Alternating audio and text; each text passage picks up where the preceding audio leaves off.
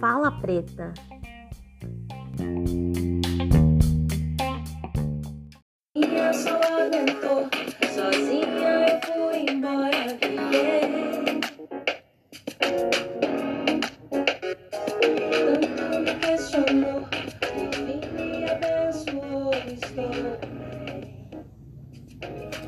Bom dias, boas tardes e boas noites. Estamos começando mais um episódio do Fala Preta. E o conto do episódio de hoje faz parte da literatura afrofuturista. Você sabe o que, é isso? Afrofuturismo? Afrofuturismo é um movimento cultural estético e artístico que resgata elementos da cultura africana misturada com ficção científica. O objetivo é retratar o passado com a possibilidade de um futuro afrocentrado.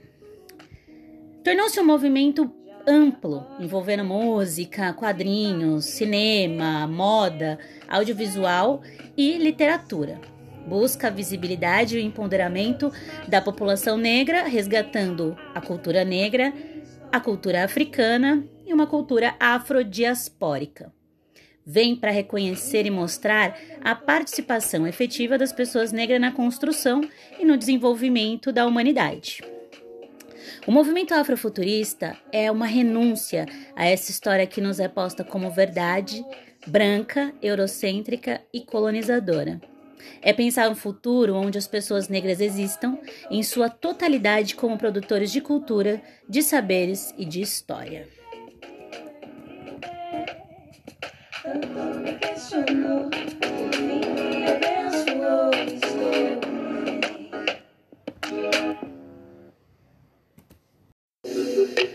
Meus olhos vão dizer.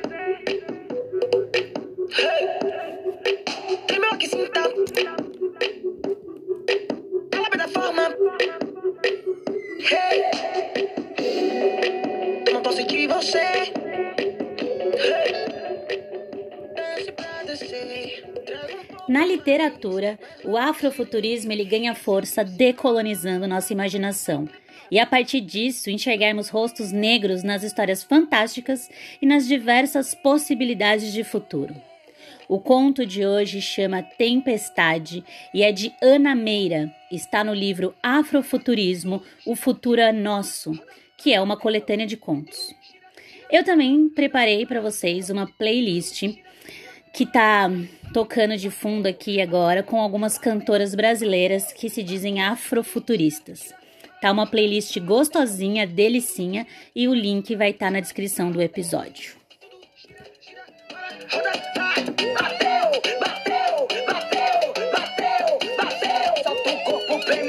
Circular. Ou o corpo pra energia circular.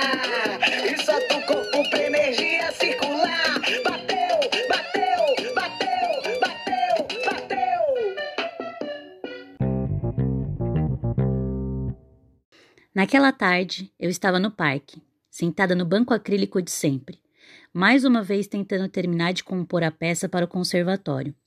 Consegui imaginar o começo de uma sonata, mas no papel aparecia apenas uma cacofonia incômoda. Até o final da semana eu teria de entregá-la pronta ou então desistir da bolsa. Isso era ridículo. Eu tinha quase tudo, só precisava escrever.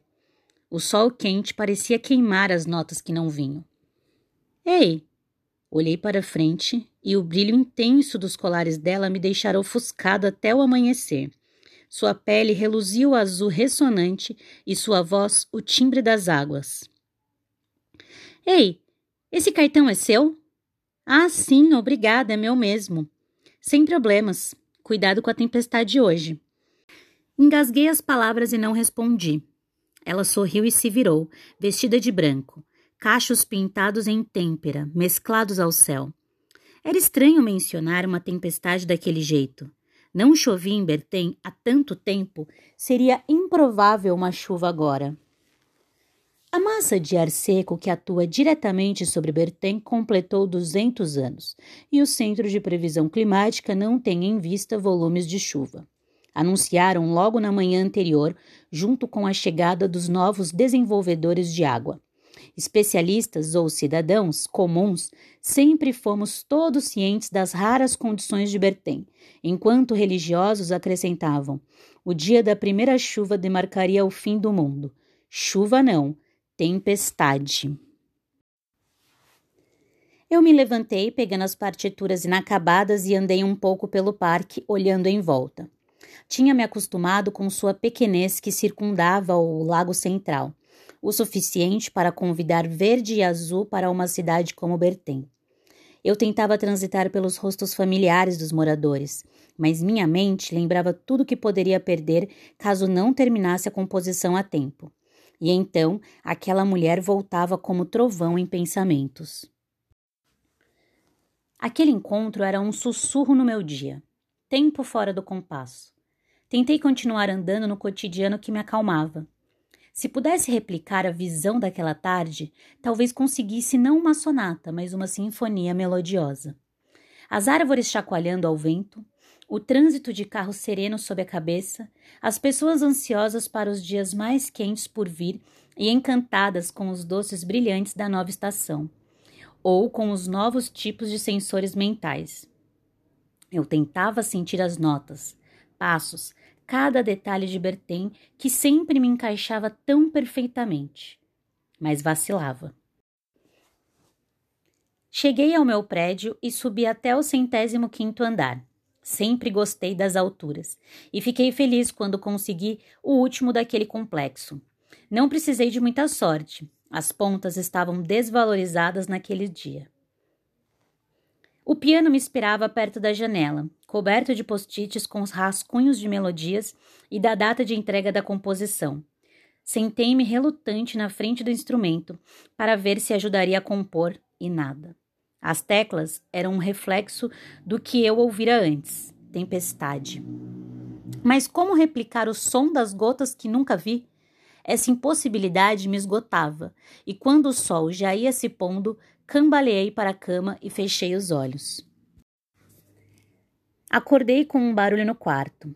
Não me assustou, mas naquele alto e pequeno apartamento dificilmente entraria algo que não eu ali.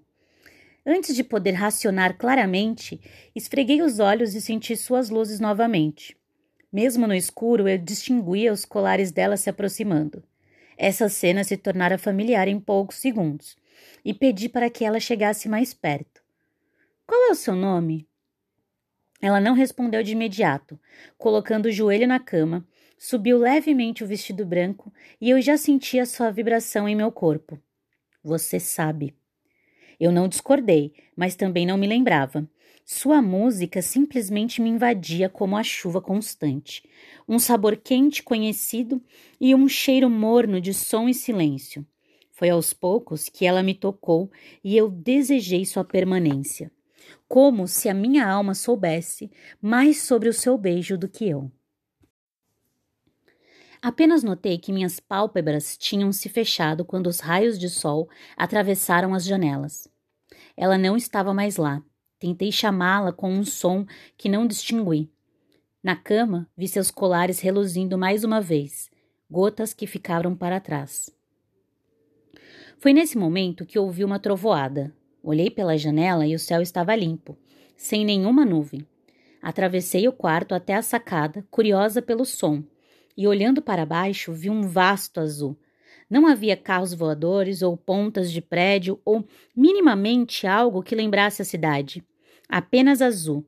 Parecia que o mundo havia desaparecido em sua profundidade. Percebi aos poucos a densa cobertura de água que também alcançava meu prédio, mas ainda não o meu andar. Como eu ainda estava ali em pé? Inutilmente tentei ligar para um carro, mas tudo estava sem sinal, e com a claridade das janelas demorei a notar a falta de energia. Meu prédio era o único e não parecia haver qualquer sinal de vida senão eu mesma. Não conseguia distinguir aquela sensação. Era um vulto no peito, a sombra de um vazio. Foi aí que comecei a sentir leves tremores no chão. Então era isso? Eu também vou cair? Chegou a hora de desmoronar? Meu corpo todo começa a tremer. e o som ensurdecedor da terra ou do céu toca como explosões em mim. Mergulho no momento. Ar nenhum é possível. Explodo portas asfixiadas. Cada gota de seus pelos salva no gosto. Sal, salmo, saliva. Não sei como adentrei o azul. Acho que o céu trovejou mais uma vez, caiu em mim e. Ei! Eu entrei. Não estou mais em Bertem agora, e todo o som ecoa nessa infinita cor. Também não estou morta, talvez estranhamente mais viva do que antes. Ei, alguém! Não há linhas no chão ou cenário. Tudo parece pintado em volta de mim, mas consigo pisar. No quê? Não sei, nessa cor, parece natural. Ouço mais trovão. Começo a correr. Achei que andar fosse inútil, mas até o nenhum lugar tem algo. Ouço mais trovão. Trovoadas suas, não é? Trovoadas. Em Bertem nunca mais choveu e ninguém descobriu o porquê. Eu corro e os passos não cabem em mim. As notas ficam mais rarefeitas nessa cor. Eu corro nesse azul e preciso chegar ao som ensurdecedor. É você? Tento gritar, mas eu estou pequena na frente de seus pés maiores que o meu corpo. Estou ouvindo suas trovoadas. Por que você destruiu o mundo? Eu pergunto e observo seus pés reluzirem o tom mais bonito que já vi. Quero te ver inteira, mas ouço apenas os trovões. Você se abaixa e me coloca em uma de suas mãos com um cuidado tão extremo, e mesmo assim sinto dor. Eu estou pequena. Contemplo sua imensidão e vejo seu rosto brilhar como em Bertem. Ou mais que isso, eu te conheço mais que isso. Antes de Bertem, não é? Por que você destruiu o mundo? Eu digo. Porque você destruiu o meu, você diz. Estou parada em suas mãos e quero ser grande que nem você, mas não me lembro. Você tem de se lembrar agora. Você foi para Bertem e perdeu seus poderes. Um líquido transparente começa a escorrer pelas minhas mãos. Acho que estou chorando. Eu perdi. Eu perdi. Eu me lembro. Eu me lembro do verão em que criamos aquele mundo. Eu e você à beira do azul, pensando em como construir Bertem, pensando naqueles seres pequenos, naquele tempo, naquelas estações. Você me disse que estaríamos juntas. Você caiu antes da hora.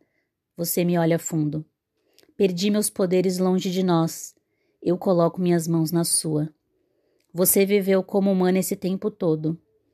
Eu estou sorrindo. Eu estou chorando. Não quero lembrar das vidas em que estive longe de você. Eu pulo de sua mão e meu corpo vai crescendo aos poucos, empurrando o azul para dentro de nós. Você trovoa uma última vez fora de mim, e eu Ouço a nota perfeita. Eu escorro. Não sou mais humana. Somos tempestade.